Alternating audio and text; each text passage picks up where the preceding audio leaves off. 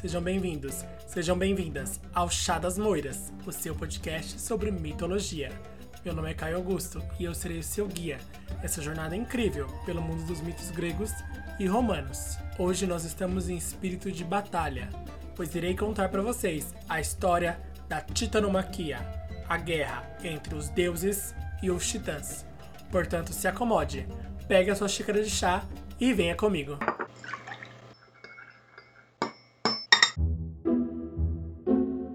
Chá das Moiras, o seu podcast sobre mitologia.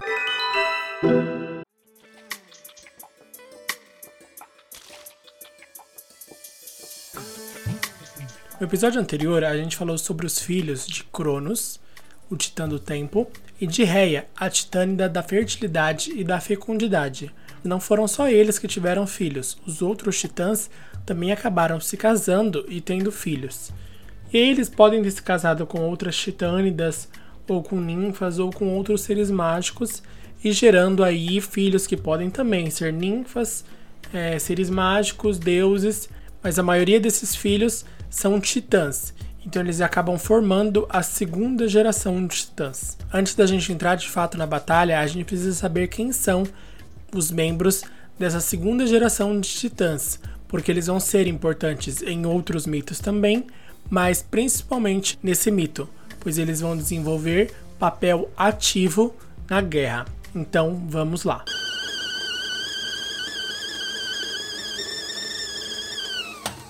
Vamos começar com Hyperion e Theia. Como eu falei no episódio anterior, Hyperion é o titã da luz e Theia é a titã do brilho. Os filhos desse casal vão ser as personificações da luz no mundo que a gente conhece.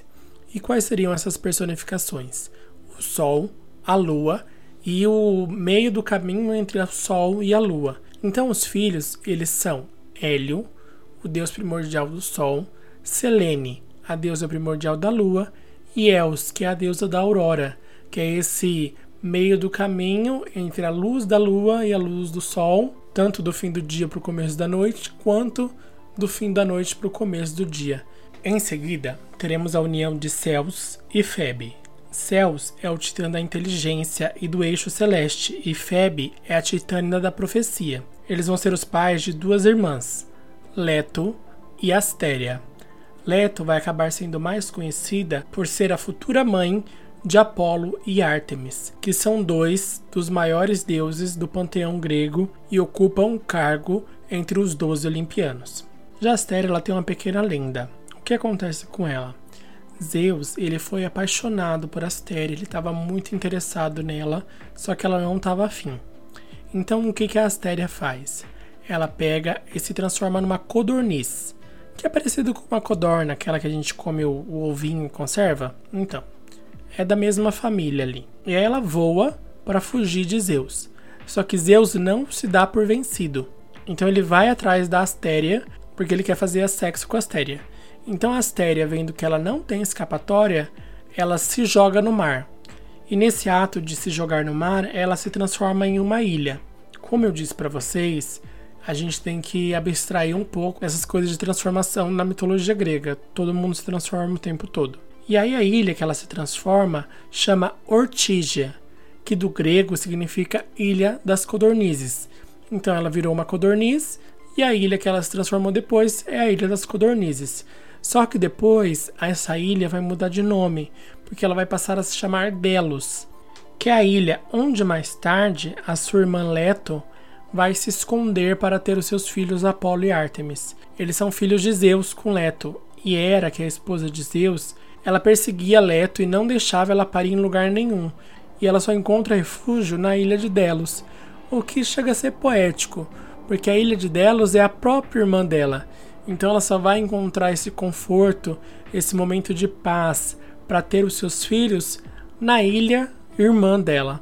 Então ela vai encontrar esse repouso junto a um familiar, mesmo que esse familiar tenha se tornado uma ilha. Em seguida, nós teremos Crios e Euríbia. Crios é um titã, é aquele titã do gelo, do frio congelante. Já Euríbia não é uma titânida, ela é uma deusa. Ela é filha de Gaia e de Pontos. Lembra? Gaia, Mãe Terra, e Pontos, o mar primordial.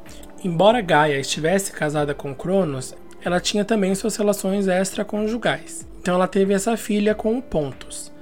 E lembra que as divindades primordiais, elas são a personificação da violência da natureza, de uma natureza selvagem, voraz, difícil. E não seria diferente com Euríbia, que é filha da terra voraz e do mar primordial. Ela vai ser a deusa da fúria e da violência do mar. Então, aquele mar revolto, aquele mar que derruba navios, que afoga as pessoas, ela é a deusa que rege esse tipo de coisa. Então, a gente já pode ver aí que a família, o pai e a mãe ali, Crios e Euríbia, já não são assim um casal paz e amor, good vibes. E é o que dizem que a maçã não cai longe da árvore. Os filhos deles também vão ser bem violentos. Porque a gente vai ter Perses, não Perseu. O Perseu que mata a Medusa, ele é outro cara. Ele é um semideus, meio deus, meio mortal. Lá pra frente a gente vai ver ele. Eu tô falando de Perses. Ele é o titã da destruição. Já o outro filho deles vai ser o Palas, que vai ser o titã das batalhas. Por fim, a gente vai ter um filho mais tranquilinho, que é o Astreu, que o nome dele já dá uma dica de qual era a função dele. Astreu, Astreu, Astros. Ele vai ser o deus das estrelas e ele também vai ser o regente da astrologia. Então, meus amigos astrólogos aí de plantão, vocês já tinham um titã antes e agora vocês têm outro titã. Então, nós temos dois titãs aí que regem a astrologia. Para fechar o bingo da segunda geração de titãs, nós vamos ter os filhos de Jápeto, o titã da mortalidade e da morte violenta, e de Climene. Climene vai ser uma ninfa, ela é uma oceânide, lembra? As filhas do titã oceano, com a titã da Tétis, são as ninfas dos rios, dos lagos, que são chamadas de oceânides. Então a Climene é uma dessas. E eles vão ser pais do Menoécio, que vai ser o titã da raiva violenta e da ação precipitada. Então, aquela pessoa que age sem pensar, ela age primeiro e pensa depois. Vão ser os pais de Prometeu e Epitemeu, que vão ser os irmãos responsáveis por criar os animais e o homem. E vão ser os pais de Atlas, que vai ser mais conhecido pela punição que ele vai tomar no final dessa guerra, que a gente vai saber no final desse episódio. Então fica aí para saber qual foi a punição que Atlas recebeu. Como vocês podem notar, todos os filhos dos titãs não fogem muito à risca do que a natureza dos titãs. Enquanto os deuses gregos são uma forma mais sofisticada da energia do universo, então o amor, a inteligência, a lua, o arco e flecha, a música, essas coisas mais softs, mais suaves. Nem todos são, mas muitos são essa coisa mais requintada. Não, os titãs de primeira e de segunda geração vão ser essa coisa mais revolta, mais selvagem, mais natureza bruta.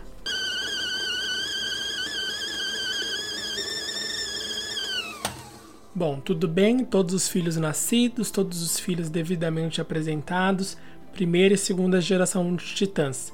Agora a gente volta para os filhos de Cronos e Reia. Então, recapitulando: Cronos come os filhos, Reia salva Zeus, Zeus retorna para se vingar, dá uma poção para seu pai, ele vomita todos os deuses e irmãos de Zeus que ele tinha engolido, que são Hera, Hestia, Deméter, Poseidon e Hades, e o próprio Zeus que não tinha sido engolido. E esses deuses eles são vomitados já adultos e com muita raiva e vontade de vingança de seu pai. Então eles escolhem Zeus como seu líder para que ele guie os deuses numa batalha que será travada entre esses deuses e os titãs.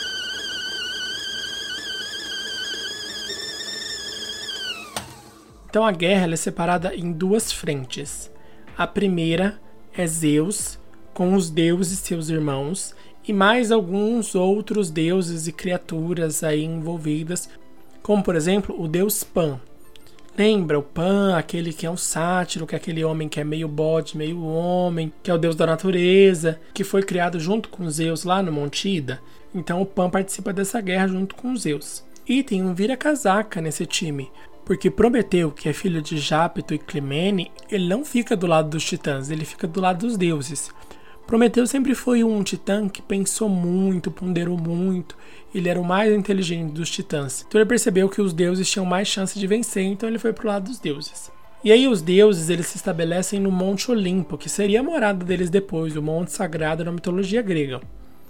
Já do outro lado a gente vai ter os titãs, mas só os titãs homens. As titânidas não participam dessa guerra, elas ficam neutras, embora a gente saiba que não existe uma neutralidade, né? E aí os titãs eles vão ter dois líderes, um líder simbólico e na imagem, que seria o próprio Cronos, igual a rainha da Inglaterra, e o líder militar de fato, que nesse exemplo da Inglaterra seria o primeiro-ministro. O líder militar vai ser Atlas. Por que, que Cronos não é o líder militar? Por algumas razões.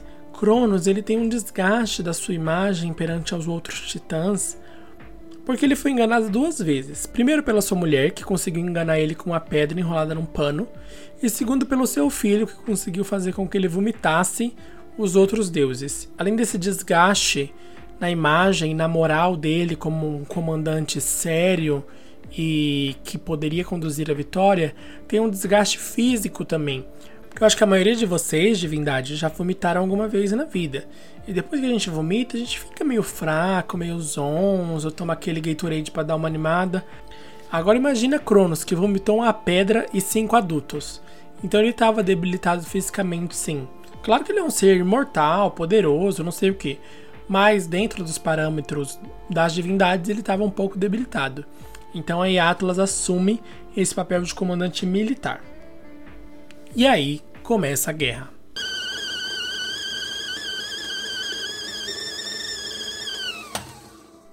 Meus queridos, minhas queridas, essa guerra vai durar 10 longos anos. Sim, 10 anos que a guerra estava pau a pau. Eles lutavam um com o outro e ninguém se destacava a ponto de ser o vencedor dessa peleja.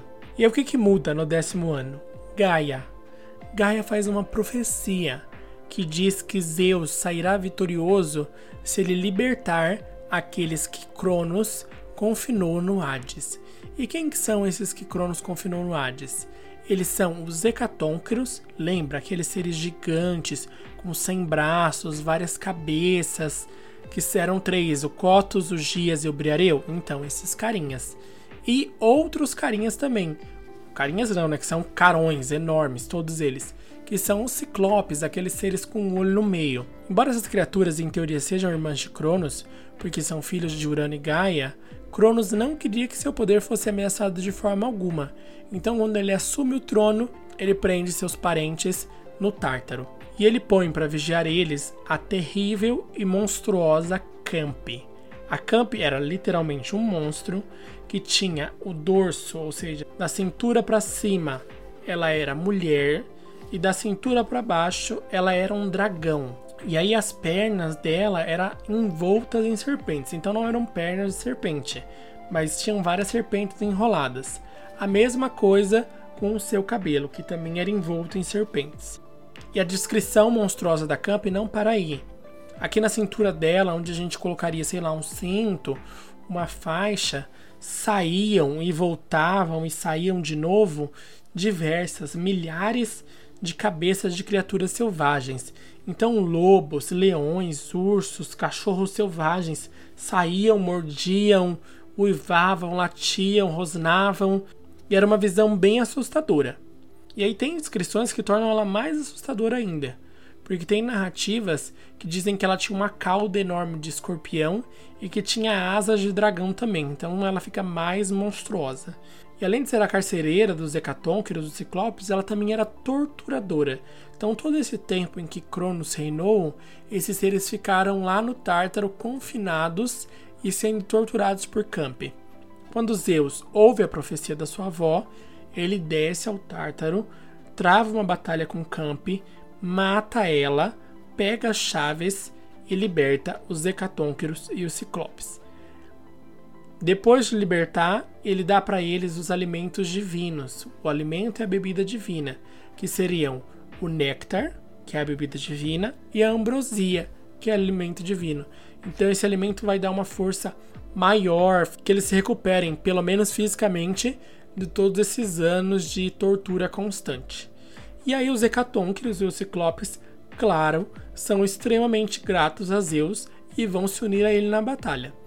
Os hecatôncrios vão usar essas suas 100 mãos para lançar pedras incessantemente contra os titãs. Já os ciclopes, que são criaturas que são artesãs, são ferreiras, têm forte ligação com o trabalho manual, com a forja, eles vão criar armas para os três deuses principais, que são os homens. E quais vão ser essas armas? O raio e o trovão para Zeus. Então essa imagem clássica que a gente tem de Zeus segurando o raio, ela não existia no começo dessa batalha, ela só vai existir depois quando os ciclopes forjam esse raio poderoso que retumba o céu. E o raio de Zeus é o raio original. Não existiam raios antes de Zeus. Ele que insere o raio e o trovão nas tempestades e no céu. Já para Hades é forjado o elmo. O que é um elmo? É um capacete de guerra. É forjado o elmo das sombras. Esse elmo permite quem ponha ele ficar invisível. Não precisa necessariamente ser o Hades e sim qualquer um que tenha posse dele, se colocar ele vai ficar invisível. Por fim, a gente tem Poseidon, que ganha também a sua arma clássica, o tridente de Poseidon. Esse tridente, ele vem com o poder de causar terremotos e maremotos. E agora, com o auxílio dos 300 braços dos hecatônquiros e com as armas poderosas forjadas pelos ciclopes, os deuses conseguiriam virar a balança dessa guerra e vencê-la.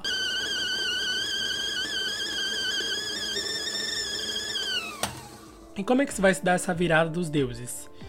Primeiro, Hades vai pegar o seu capacete, colocar ele na cabeça e vai ficar invisível. Invisível, ele vai se infiltrar no Monte Otres, ou Otres, e roubar a foice de Cronos, que é a arma poderosa dele que ele usava em batalhas. Ele rouba essa foice e foge de volta para o Monte Olimpo. Então, desarmado, Cronos fica ainda mais fraco. E aí Poseidon dá um contra-ataque, que também serve de cobertura para Zeus. Então Poseidon fica fazendo terremotos e maremotos e atacando, claro que com a ajuda dos outros deuses e dos Tecatônquiros, nesse ataque incessante. Ali o maremoto e o terremoto fazem a diferença nesse ataque para que Cronos e os outros titãs não tenham tempo de se proteger de Zeus. E Zeus, usando seu raio o lança em seu pai, em Cronos, e o atinge, deixando Cronos extremamente debilitado. Vendo o seu líder debilitado, a moral dos titãs já cai e eles começam a perder a batalha. Mas o ponto decisivo vem de alguém que a gente não esperava muito. Vem de Pan.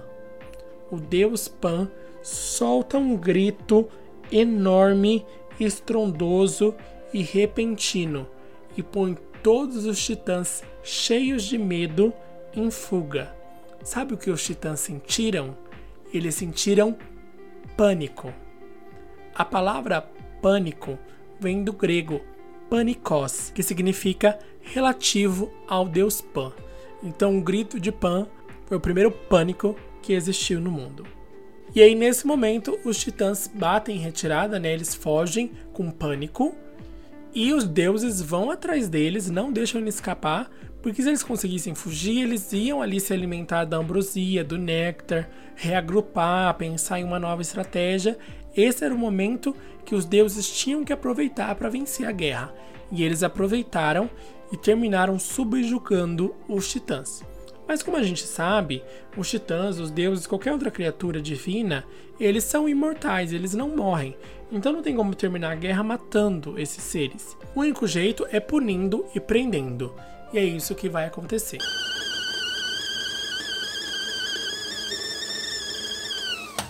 E aí como é que se dá esse espólio de guerra e a punição dos perdedores? Primeiro, eles pegam todos os titãs, com exceção de Atlas, e prendem eles no Tártaro. Então eles estão ali nessa prisão eterna. Até hoje, os titãs estão presos no Tártaro e eles nunca conseguiram escapar dessa prisão feita pelos deuses para eles. As titânidas, elas vão ser poupadas. Então nenhuma delas vai ser presa nem punida. E isso não é porque elas ficaram neutras e isentas na guerra. Pensa assim, que é um exemplo que eu sempre gosto de dar nessas coisas de isenção ou de neutralidade em questões políticas e na guerra, nesse caso, que também é uma politicagem, né? Toda guerra acaba sendo uma politicagem. Pensa numa ladeira, e aí tem uma bola que está rolando essa ladeira abaixo. Você tem duas opções. Ou você para, ou você deixa ela rolar. E aí não existe ficar neutro nesse assunto. Porque se você ficar neutro, você vai acabar deixando ela rolar. Então você fez uma escolha, mesmo que indiretamente. Mas existe uma forma de não se posicionar, você tem que se posicionar. E posicionando-se neutramente ou isentamente, você já está se posicionando a favor da bola rolar. É mais ou menos assim que funciona em qualquer assunto de neutralidade e isenção. Pode pensar em qualquer assunto, política, guerra, assuntos que são espinhosos, pode pôr esse exemplo que ele vai funcionar. E voltando aí à guerra dos titãs com os deuses, elas não foram poupadas porque elas foram neutras, porque a neutralidade não existe, como eu expliquei. Elas foram poupadas por causa de Reia e de Metis.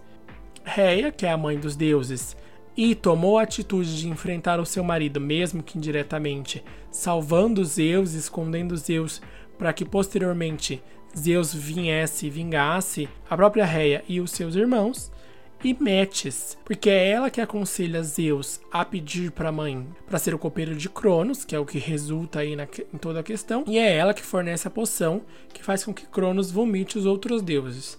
Então, por causa da ação dessas duas titânidas, todas as outras foram poupadas.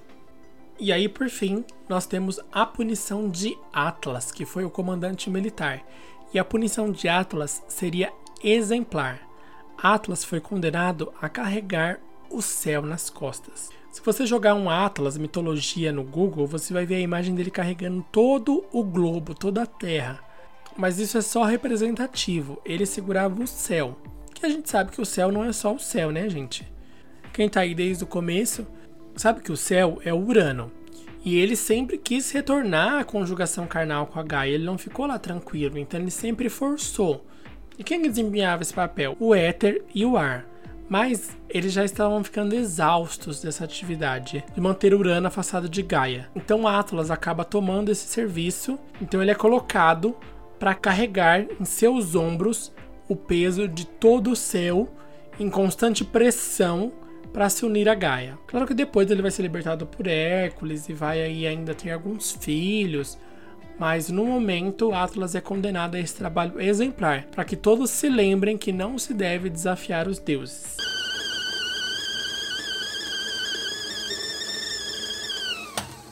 E aí nós vimos as punições e agora temos as bonanças. Então os deuses vão se casar, vão ter uns filhos aí, e os três grandes vão dividir entre si os domínios do mundo.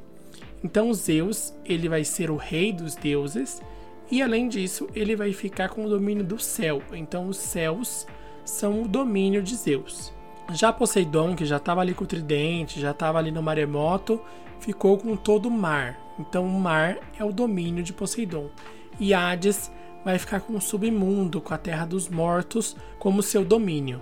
E aí, nesse momento em que esse submundo, essa terra dos mortos que não tinha nome, também vai passar a chamar Hades. Então, vai ter o nome de seu dono.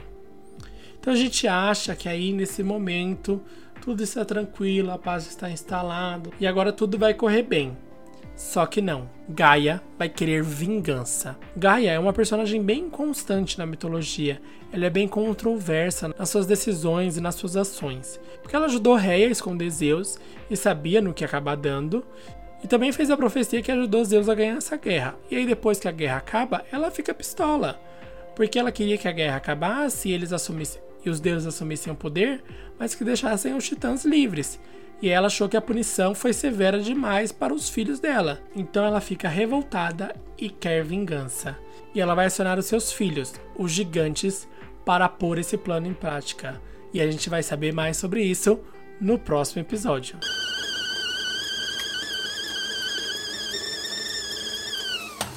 Bom, divindades, chegamos ao fim de mais um episódio. Espero que vocês tenham gostado desse grande caso de família.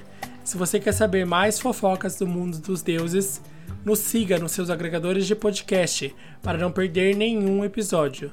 Nos siga também no Instagram, arroba Lá eu posto quando saem episódios novos e estou planejando aí fazer alguns rios, algumas coisas legais aí com assuntos de mitologia. Se você tem alguma dúvida, algum questionamento, alguma profecia vinda direto do oráculo de Delfos, nos escreva para chadasmoiraspodcast@gmail.com, que eu terei o maior prazer em responder todas as suas dúvidas. Que as moiras girem a roda da fortuna a seu favor e nos vemos no próximo episódio com mais uma batalha, agora entre os deuses e os gigantes. Vamos saber qual será a cartada final de Gaia nessa guerra. Tchau, tchau!